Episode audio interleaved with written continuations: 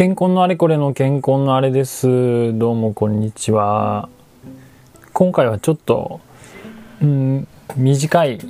日常の話をしたいと思うんですけど、短く終わらないかもしれませんけども。先日ですね、えっ、と、うちの子、このポッドキャストでは牛若丸と呼んでますけど、牛若丸が、あのーまあちょっと調子が悪そうな、なんか目が赤くなってて、それで、まあ病院に連れて行こうかどうしようかなっていう話になって、で、あの、どうしようかな、どうしようかな。うちの主人がですね、どうしようかなってずっと言ってたんですね。それで、えー今日の話は、まあ、うん、コミュニケーションの仕方っていうかな、ポイントそういう話なんですけど、20代の自分だったら、多分こう言ってたと思うんですね。連れてけばいいじゃんって。いや、なんか気になるなら行けばいいじゃんみたいな言い方をしていた気がするんですけど、まあ、37歳にもなると、そういうコミュニケーションの方法はですね、あんまりあの、幸せな結論、結末をもたらさないということを経験的に学んでおりまして。で、あの、私がそこで話をしたのは、まあ、行くメリットは、あの、なんで目が赤いかわかるかもしれないよねと。で、まあ、行かないメリットは、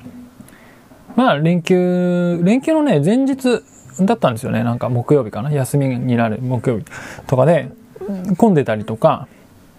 まあ、連れてってくのはちょっと遠かったりとか、そういう面倒を避けれるっていうメリットがあるよね。って言って、ど、の、悩みポイントはどの辺なのっ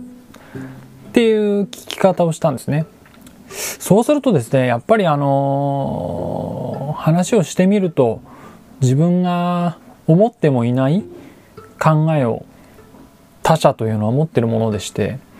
うちの主人はこう言いました。あの、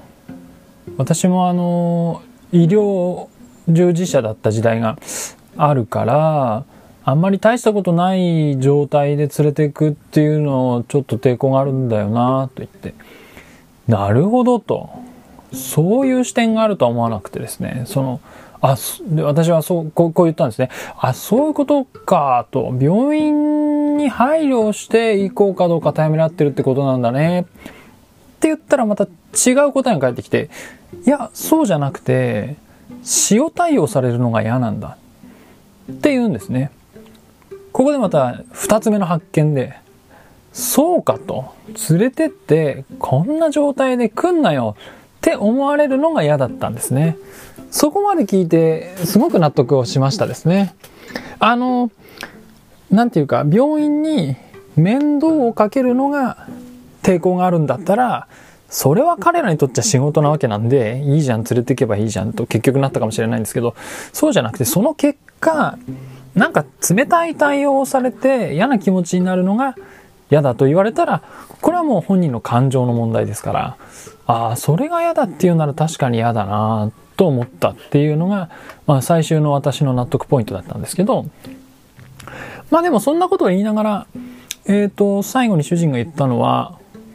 あ、でもなんかこんな感じで話してたら自分が何が嫌だったかはっきり分かってきた感じがして、で、整理されてきたらやっぱ連れてこうかなって思ってきたって言って結局病院に行ったんですね。連れててくれてくれたんですね。私はその日会社に行ったんですけど、あの、一緒に行ったりとかね、代わりに行ったり、行ってあげたりとかできなかったんですけど、連れてってくれました。それで、まあ何が言いたいかっていうと、やっぱり、あの、分かってるつもりでも、あの、聞いてみると分かんないことっていうのはいっぱいあるし、特にその感情、人の感情っていうのは勝手に推察したり、あるいは論理で結論しちゃえば済む話じゃない場合もある。だから20代の私が言ったであろう、速攻で連れてけばいいじゃんというのは答えとして間違いじゃないかもしれない。けれども、あのーて言うんだろうな。それによって解決できない人の心の問題ってのがあるよねと。なんかそんなことをですね、日々、学ぶ日々ですね。あので、まあ、ここから 無理やり健康の話に持ち込むと、やっぱりお客さんに説明、あの、発注者さんに説明したり、あるいは上司とか、あと場合によっちゃ後輩とかね、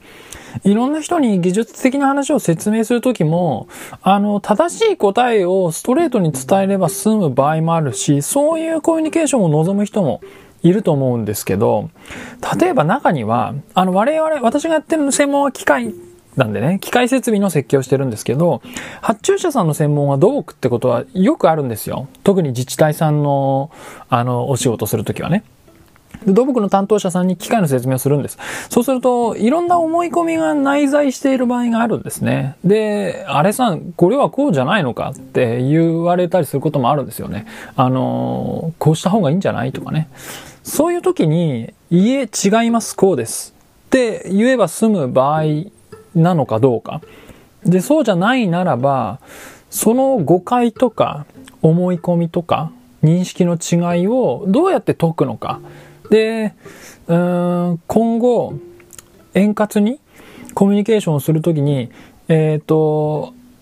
今後っていうのはね、一つのプロジェクトが半年とかある中で、あの、なるべくいい信頼関係を築こうと思ったときに、あの、まるまるさんあなた違いますよ。こうなんですよ。知らないんですか？っていう